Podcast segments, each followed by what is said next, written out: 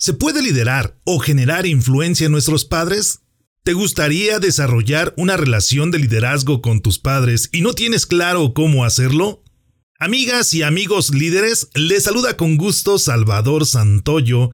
Hoy quiero compartirte esta entrevista que me ha regalado mi amigo Carlos Medina, quien nos comparte algunas situaciones que él ha experimentado al generar influencia hacia sus padres.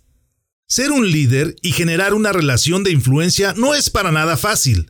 Más complicado será hacerlo hacia nuestros padres. No obstante, basados en el libro de John Maxwell, Liderazgo de 360 grados, esto es posible.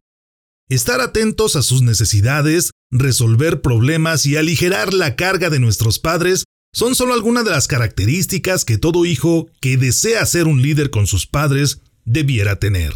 Antes de continuar, quiero dejarte lo suficientemente claro que ejercer liderazgo no es mandar. Por lo tanto, generar influencia en tus padres no significa que tú tengas el poder, el control o la autoridad sobre ellos. Dicho esto, quiero pedirte que nos acompañes a descubrir junto conmigo cuáles son estas situaciones que podemos desarrollar para crear liderazgo con nuestros padres. Todo esto aquí, en esta entrevista con mi gran amigo Carlos Medina. No te olvides de suscribirte, comentar, compartir y practicar estas herramientas. Por favor, sígueme en mis redes sociales para seguir platicando acerca de este y muchos temas de liderazgo y algo más. Encuéntrame en Facebook e Instagram como Salvador Santoyo Speaker y en Twitter como Salvador Speaker. Bienvenidos al podcast de liderazgo y algo más. Para lograr tus objetivos y ser exitoso en los ámbitos personal y profesional, no es necesario reinventar la rueda. Puedes comenzar aprendiendo de los que ya han logrado el éxito. Recuerda que el liderazgo no se crea ni se destruye, solo se transforma. Infórmate de aquellos que han experimentado situaciones de aprendizaje y desean compartirlas contigo. En el podcast de liderazgo y algo más, te acercamos a los expertos en temas de liderazgo y todo aquello que está relacionado con tu crecimiento y desarrollo en los negocios y por supuesto en el área personal, de tal manera que recibas información, estrategias y pasos a seguir para alcanzar el éxito. Soy Salvador Santoyo, emprendedor, líder y comunicador quiero que caminemos juntos en el fantástico mundo del liderazgo. Acompáñame. Buenos días amigos que nos escuchan y nos ven. Es un placer estar eh, nuevamente con todos ustedes con el único propósito de charlar, de interactuar y de entregarnos mutuamente herramientas y conocimiento que nos lleven a ejercer un liderazgo desde los diferentes puntos, desde las diferentes perspectivas que podemos contemplar en nuestra vida. El tema del día de hoy trata acerca de cómo ejercer el liderazgo de los hijos hacia los padres. Y podrá sonar un poco disruptivo, un poco diferente, ejercer liderazgo hacia los padres cuando de manera lógica y natural el liderazgo pudiera venir de los padres hacia los hijos. Sin embargo, si nos remitimos al libro de El liderazgo de 360 grados de John Maxwell, donde habla que se puede ejercer liderazgo hacia instancias superiores, entre comillas, Así superiores. Así es, podemos eh, ejercer liderazgo hacia abajo, hacia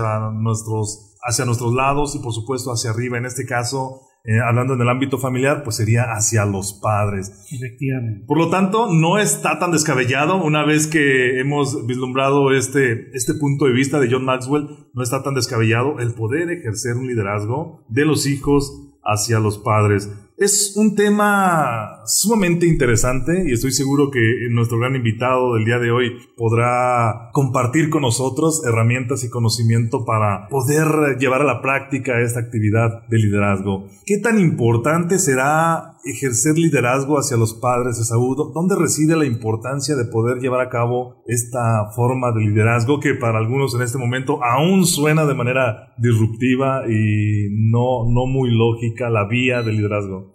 Sí, la intención precisamente, Salvador, es generar esa, ese movimiento para tratar de movernos incluso de nuestro pensamiento de confort o nuestra área de confort en el pensamiento. ¿Dónde residirá esa importancia? ¿Dónde... Tú, lo acabas de comentar muy bien, Salvador. Un buen punto de partida para tratar de, de ver cómo también los hijos lideran de manera consciente o inconsciente a los padres es el libro de 360, del líder de 360 grados de Maxwell. Ahora, en la dinámica familiar en ocasiones son tal vez contadas pero muy marcadas los momentos en donde el hijo puede tomar la batuta de algún proyecto, de alguna actividad familiar, etc.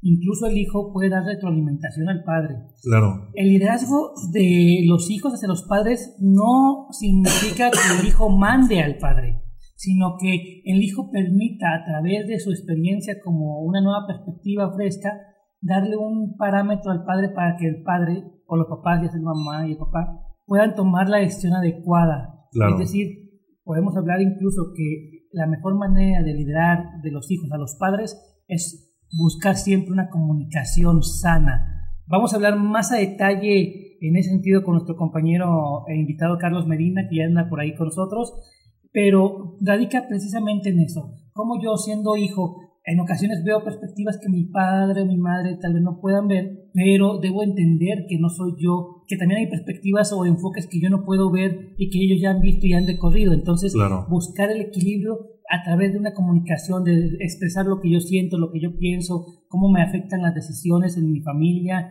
cómo puedo yo ver tal vez la manera de, haber hecho algo un poquito diferente con el objetivo de ir creciendo, buscar siempre que sea incluso en ocasiones la ventaja de que tengamos un hermano es algo interesante porque a veces el hermano es el mediador de alguna circunstancia entre el otro hermano y los papás. Y se busca una, una relación sana, ¿no? El objetivo es siempre fortalecer las relaciones familiares a través de qué? De una comunicación y de una acción. ¿Cómo yo lidero a mi padre? ¿Cómo yo lidero a mi madre? Pues ejerciendo las tareas adecuadas, trabajando, dando mi, mayor esfuerzo, buscando incluso anticiparme a las necesidades que, que tiene el posible líder superior, que en este caso son los padres, como lo hemos comentado, y buscar incluso guiar hasta cierto punto sus decisiones como tal, ¿no? Claro, y has mencionado un punto muy importante, el liderazgo no es mandar, es decir, el que lidera a un grupo de personas no quiere decir que es el que está mandando. Y ahí es donde puede surgir una disparidad de ideas. Una disparidad de ideas que nos podemos encontrar tanto en las personas que tienen oportunidad de vernos y escucharnos en este momento. Decir, oye, ¿cómo puedo liderar a mis padres? Yo no puedo mandarlos ni, puedo obligarlos a que ellos hagan algo que yo deseo. El liderazgo no es mandar, el liderazgo no es obligarlos a que ellos realicen alguna actividad, sino el liderazgo es generar una influencia en las personas que te siguen, en las personas que te escuchan. Y de esa manera tú puedes aconsejar, puedes guiar, puedes recomendar. Lo muy importante, John Maxwell menciona en su libro de las maneras para liderar hacia tus superiores, en este caso hacia tus padres, es aligerarles la carga. Efectivamente. Y de esa manera tú estás ejerciendo liderazgo sobre tus padres. ¿Cuál es el tipo de problemas que tus padres están enfrentando en este momento? Pueden ser de salud, pueden ser de, de conocimiento, pueden ser de desempeño. Díganme, eh, personas que nos escuchan y nos ven, ¿cuántas veces nos ha acercado su, su, padre, su madre, a preguntarles cómo manejar este aparatito que todo el mundo conocemos como smartphone? Simple y sencillamente porque ellos no dominan el uso de este aparato y nos han pedido consejos para utilizarlo, incluso recomendaciones para llegar a comprar el que mejor satisfaga sus necesidades. Desde ahí estamos ejerciendo liderazgo en la manera en que nosotros estamos aconsejando, ayudando, aligerando la carga que ellos tengan en este momento, ya sea de salud, ya sea intelectual, ya sea de conocimiento conocimientos o simplemente que ellos deseen eh, compartir ciertas situaciones con nosotros, los hijos, en este tipo de situaciones. Y el día de hoy tenemos un excelente invitado, él es Carlos Medina, pero voy a pedir a mi querido amigo Esaú García que nos ayude a presentar, que nos ayude a, a saber quién es Carlos Medina. Claro que sí, él es médico cirujano por la Universidad Autónoma de Guadalajara tiene la maestría en salud laboral, es capacitador en la rama de salud. Además de ello, es un gran líder. Bienvenido, Carlos. ¿Cómo estás? ¿Cómo te sientes? Bueno, antes que nada, muchas gracias, Saúl. Muchas gracias, Salvador. Salvador. Eh, muchas gracias por la invitación. Nos encontramos muy bien. Y hasta los niños dicen, nadie es perfecto, hasta los lápices tienen goma. Entonces, efectivamente. Así como nadie nace sabiendo ser papá, pues los hijos no les cabe muchas veces en la cabeza el el saber que los conocimientos que tiene papá y mamá pues nos los quieren transmitir de una manera asertiva y a veces cuando no estamos preparados lo tomamos a mal.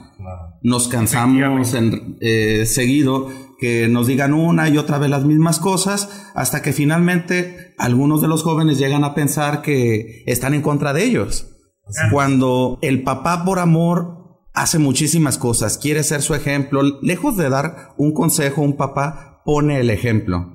Y bajo ese paradigma, cuando lo logras entender, te das cuenta que es un gran amor y no es cuantificable, no es cuantificable este amor. Y poco a poco, aunque te lo hayan dicho una, dos, tres veces, las veces que sean necesarias, siempre hay algo que podemos corregir para mejorar. En ese momento es cuando tú puedes tomar la batuta, puedes decir, ¿sabes qué? Estoy haciendo sentir a mi papá, a mi mamá realizados en el aspecto que estoy tomando su conocimiento. Y qué mejor que poco a poquito irlo, irse desenvolviendo en las diferentes áreas. Claro. Decías algo muy interesante. Al final de cuentas, nadie sabe, nadie nace sabiendo ni cómo ser padres ni cómo ser hijos, claro está. Se va aprendiendo conforme, conforme la marcha, se van viendo perspectivas conforme se va madurando la perspectiva de, de un padre. Pero, por ejemplo, mi estimado Carlos, en este sentido, teniendo en cuenta que tal vez nosotros como hijos tenemos ya una perspectiva más fresca de, de un mundo virtual, de un mundo lleno de información, con ese nuevo término de los milenias y demás, donde viene a darle un poquito la vuelta a la tortilla desde el aspecto sociológico, donde los padres enseñan a los hijos, pero a veces también los hijos se convierten en maestros de los padres en las tecnologías y demás. Entonces empieza a haber una, un detalle muy curioso del juego del poder de Adler, que Adler mencionaba, uno de los tres grandes eh, psicólogos de la escuela veneciana. Adler mencionaba eh, acerca de, de este concepto del poder como tal, ¿no? y la información es poder. ¿Qué recomiendas tú tal vez a aquel hijo que empieza a tener como cierto sentido de poder en la familia? Y vaya, el punto sería cómo no subirse al ladrillo y marearse luego luego, ¿no? ¿Qué recomiendas para aquellos que tal vez tengan esta información fresca o el manejo de las tecnologías informáticas y que puedan abrazarse de este concepto para ir tomando decisiones o determinar ciertas opiniones dentro de la familia? Cabe destacar que en muchas de las familias depende de la dinámica social que se maneje. Habitualmente papá como proveedor, o ahora también se incluye a la madre, eh, siempre están acostumbrados a tener el dominio quizá por el recurso económico. Ya no solamente es el que soy tu padre, sino, ah, ¿quieres un permiso? Pues no te doy dinero y a ver cómo te vas a la, a la fiesta.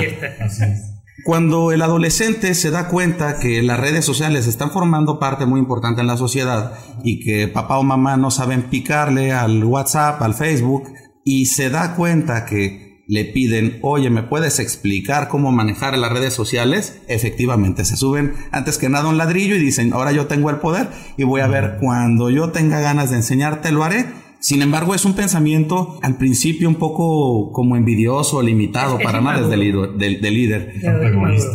Es inmaduro. Pero cuando se da cuenta que los padres entonces no solamente les está, afectando en la vida familiar, sino en su sociedad, en los grupos de amigos, en la profesión, entonces tiene que suceder un, un evento a nivel social que a veces es el rechazo o el no tenerlos en cuenta, es cuando genera una introspección el adolescente y dice, tengo que ayudar a mis papás Lamentablemente ese fenómeno no sabemos cuánto pueda tardar en, llegar a cabo, sobre todo porque a lo mejor a un adolescente no le cuesta, en, dentro de su idea, no económicamente, pero dentro de su idea no, no le parece difícil pagar 5 mil pesos por un celular. Y a un padre que los gana, sí, es un recurso valioso.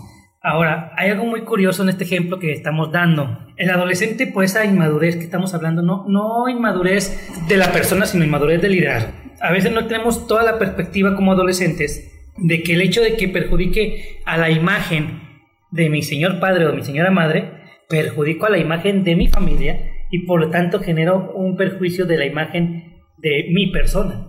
Claro. Entonces, cuando empezamos a entender que incluso el hecho de que no abonamos a la familia eh, por X o por Y, también genera un perjuicio para nosotros, es cuando empezamos incluso a decir, ay, ahora sí quiero empezar a generar liderazgo, ¿no? Pero a ver, tenemos un tema que, que, habíamos hablado en un inicio, Salvador y tu servidor, Carlos. Comentábamos que liderar, liderar es, eh, en este sentido del hijo al padre es apoyarlo, es aligerar su carga. ¿Qué, qué nos puedes contar de esta experiencia? Eh, en tu caso, yo he visto a, a, todos los hijos de, a todos tus hermanos incluso que conozco, que ayudan a, aligerar la carga de los padres de manera impresionante en el sentido de, por ejemplo, en, los ámbitos donde yo los he conocido, donde trabajan todos en equipo, donde hacen unión familiar, donde se ve la fortaleza de la familia y, donde honestamente se ve precisamente esa educación que el padre y la madre han vertido en el hijo, porque la unión que seguro estoy que como toda la familia han de tener desacuerdos, ¿no? Pero la unión se ve de manera impresionante, es lo que a mí me impresiona mucho en tu familia. Carlos, cuéntanos un poquito de eso, cómo es aligerar la carga, cómo se puede trabajar eso. Claro, quizá el concepto, al momento que uno va creciendo y ya te conviertes en profesionista, te das cuenta que la vida es difícil y que tener un buen empleo, tener un reconocimiento social es difícil pero también te das cuenta que las personas de quizá ya más de 50 años están en una posición laboral suficiente para poder hacer inversiones o planear económicamente las inversiones. Pero muchas de las veces estas nuevas estrategias publicitarias, los engaños de las inversiones, el comprar carros, casas, pues tienen letras chiquitas que muchas veces las personas ya mayores de 50, 55 años no le prestan tanta atención y que quizá nosotros por tener las herramientas de el internet o de informática a la mano podemos tener la oportunidad de, de revisar puntualmente las letras chiquitas y podemos ayudar a la familia. Yo creo que eso es donde más hemos impactado donde unos se dedican a conseguir un buen, una, buena oferta, una buena oferta, un buen recurso, otros hacen la inversión y otros se encargan de que no vayamos a tener ningún problema a lo largo de la adquisición del producto, servicio, no sé, hasta unas vacaciones. Claro. Es un muy, muy, muy, muy buen ejemplo, efectivamente. Hablas aquí acerca de diferentes habilidades que podemos tener, simple y sencillamente porque somos de diferentes generaciones con nuestros padres. ¿Cómo propiciar que se dé esa comunicación? Hemos hablado acerca de, qué es lo que podemos hacer, pero ¿cómo propiciar esa comunicación? Por ejemplo, si el padre no se acerca a los hijos, precisamente por ese sentimiento de que si les pido ayuda, quizá voy a perder liderazgo, voy a perder autoridad sobre mis hijos, porque ahora yo soy el que estoy necesitando ayuda. Y si el hijo se acerca hacia el padre a tratar de, de ayudar, a tratar de enseñar, en aquellos temas que nos damos cuenta que nuestros padres no pueden dominar en ese momento. Hablamos, algo muy marcado son las nuevas tecnologías que se manejan actualmente. ¿Cómo propiciar ese canal de comunicación sin que el padre se sienta degradado en esa autoridad y sin que el hijo tome precisamente ese nivel de autoridad? Porque quiero uh, remarcar que el liderazgo no es ni mandar, ni, tener autoridad sobre, sino generar una influencia. ¿Cómo generar precisamente ese concepto de comunicación sin que se pierdan los niveles de autoridad que existen dentro de una familia? Bueno, no es una habilidad que se desarrolla muy fácil, Salvador. Realmente el respeto es uno de los mejores valores y el poder tolerar a los demás. Una vez ya que estás preparado y te puedes considerar un líder, tienes que aceptar que los demás tiene liderazgo en otras áreas donde tú no eres experto y tienes que saber permear donde hay una debilidad o una parte no tan fuerte para tú poder eh, desarrollarte e imponer tu habilidad y que los demás también la respeten. Entonces, si yo te oigo, si yo respeto la dinámica que tienes familiar, que tienes dentro de tu familia, entonces, ¿yo qué puedo aportar? Es en ese momento cuando creo que tú puedes aportar algo a la, a la familia sin que se vea ni como, un, ni como una orden ni como un mandato, sino como una contribución al equilibrio de tu organización familiar. Y en esa relación familiar, Carlos, también John Maxwell menciona en, en, en su libro Liderazgo de 360 grados que la persona que desea generar influencia en sus superiores, en este caso hablando de nuestros padres, debe estar siempre disponible para solventar o aligerar la carga, eh, como mencionamos. Pero quiero enfocarme en la disponibilidad. Generalmente cuando nos casamos, cuando tenemos la oportunidad de, formar una familia, tratamos de hacerlo de manera separada para evitar algunas cuestiones conflictivas o de comunicación, pero ¿cómo debe ser esa disponibilidad? No solo de, Carlos Medina, sino de todos sus hermanos en relación a las necesidades que puedan tener tus padres eh, en este momento. Bueno, antes que nada todos tenemos un oficio, entonces no podemos estar las 24 horas al pendiente, claro. pero sí podemos generar algún tipo de comando, cadena o clave para saber que cuando requieres un momentito de atención, este sea importante. Y en este momento yo no conozco una organización, una fuente de empleo que te limite el acercarte a tu familia. Incluso yo estando en una conferencia, si hay algo de emergencia, permítame un minutito, me retiro del micrófono, tomo la, llamada y lo primero que pregunto, ¿es una emergencia? No, ¿me permite tanta cantidad de tiempo? Me reporto al terminar. Sí es importante poder tener en cuenta que hay siempre siniestros, hay cosas o situaciones inesperadas y que hay que saber cómo la vamos a, a, poder responder. No siempre es generando más caos, sino proponer siempre soluciones. Y sentándose en una mesa como esta uno puede platicar qué nos podría pasar y cómo le vamos a hacer para comunicarnos. Exacto. Excelente, muy bien. Anticiparse entonces. Anticiparse. Muy bien. Como un plan, ¿no? ¿Qué pasaría en esta emergencia? ¿Cuál es la situación actual en, en la, por ejemplo, en la familia Medina, en la familia de Carlos, acerca de, de, de influir sobre los padres? ¿Cuál es esa experiencia de la vida diaria que tú pudieras compartirnos de tal manera que, refleje o que nos comparta de qué manera nosotros podemos realizar esa, esa actividad, liderar a nuestros padres. Bueno, igual puede, podemos iniciar con un buenos días, hacer una llamada de cortesía, nadie nos quita mucho tiempo, estar al pendiente de su salud, en mi caso yo soy el que estoy manejándoles, no sé, su expediente, el seguimiento, las citas, el, eh, estar al pendiente de todas las situaciones que pudieran afectar. Los demás hermanos, cada quien hace su parte, ¿no? Por ejemplo, Luis está muy al pendiente de todas las áreas legales, lo de las pensiones y demás, porque cada quien podemos, podemos tomar lo que nos toca. Yo no puedo ser perfecto en todo, pero sí puedo decir, hermanos, échenme la mano, nuestros papás están en estas condiciones. Entonces, por citarte ahorita algún ejemplo, mi padre trabajó mucho tiempo en el Seguro Social y ha llegado el momento donde él se merece una pensión en una de las, en una de las compañías. Y después de más de 28 años de trabajo, resulta que no se la quieren dar, que es un problema social muy frecuente. Entonces, ¿qué tenemos que hacer? Ocuparnos el resto de los hermanos. Y en este caso, Luis, que muchos lo conocen, pues es abogado y lleva el caso puntualmente y los demás nos encargamos del resto.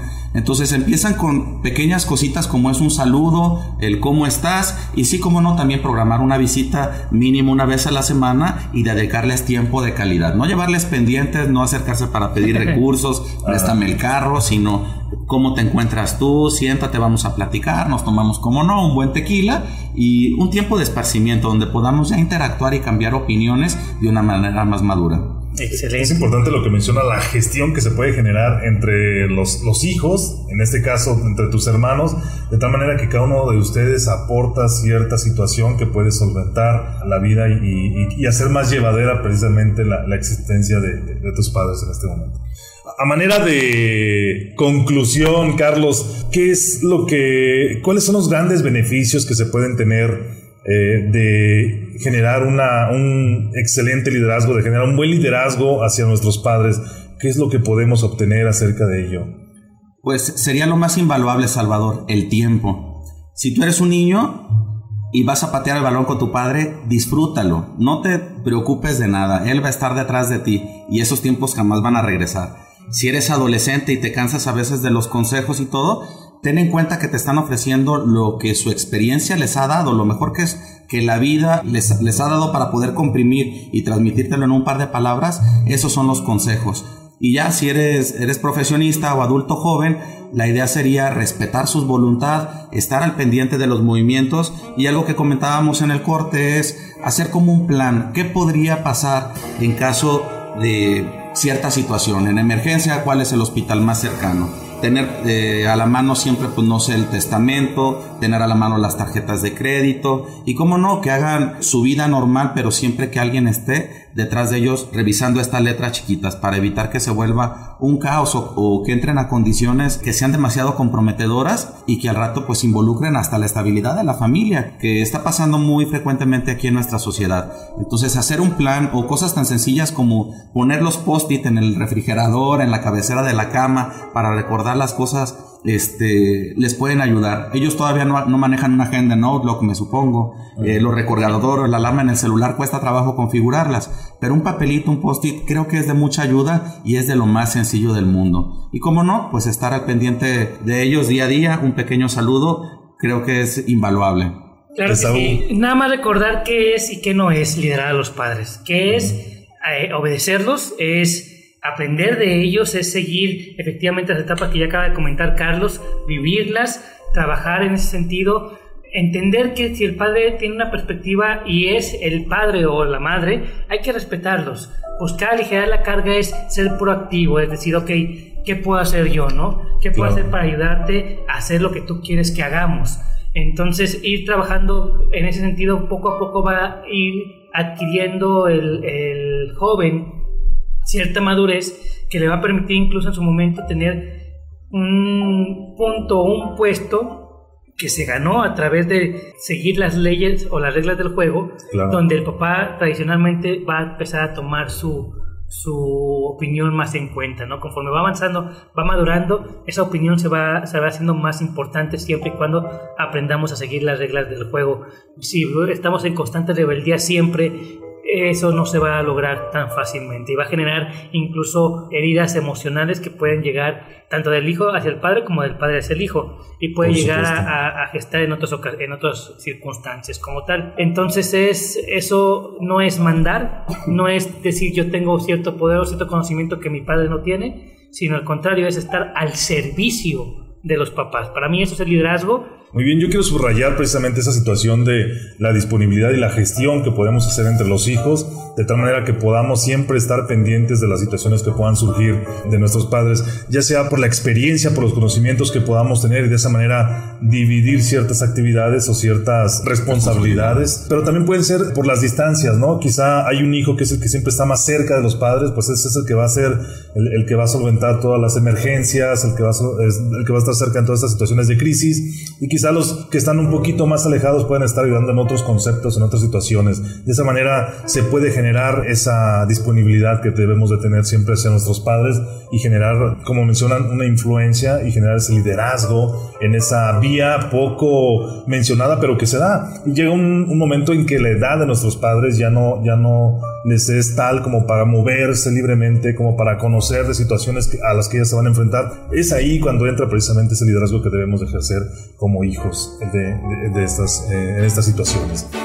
Gracias por escucharnos en este Tu Podcast, donde hablamos de liderazgo y algo más. Ayúdanos a que este podcast llegue a más personas que lo necesitan.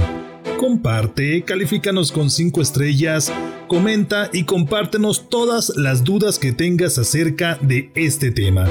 Eso nos permitirá compartir contigo más conocimiento y herramientas de liderazgo útiles para tu negocio y por supuesto para tu ámbito personal.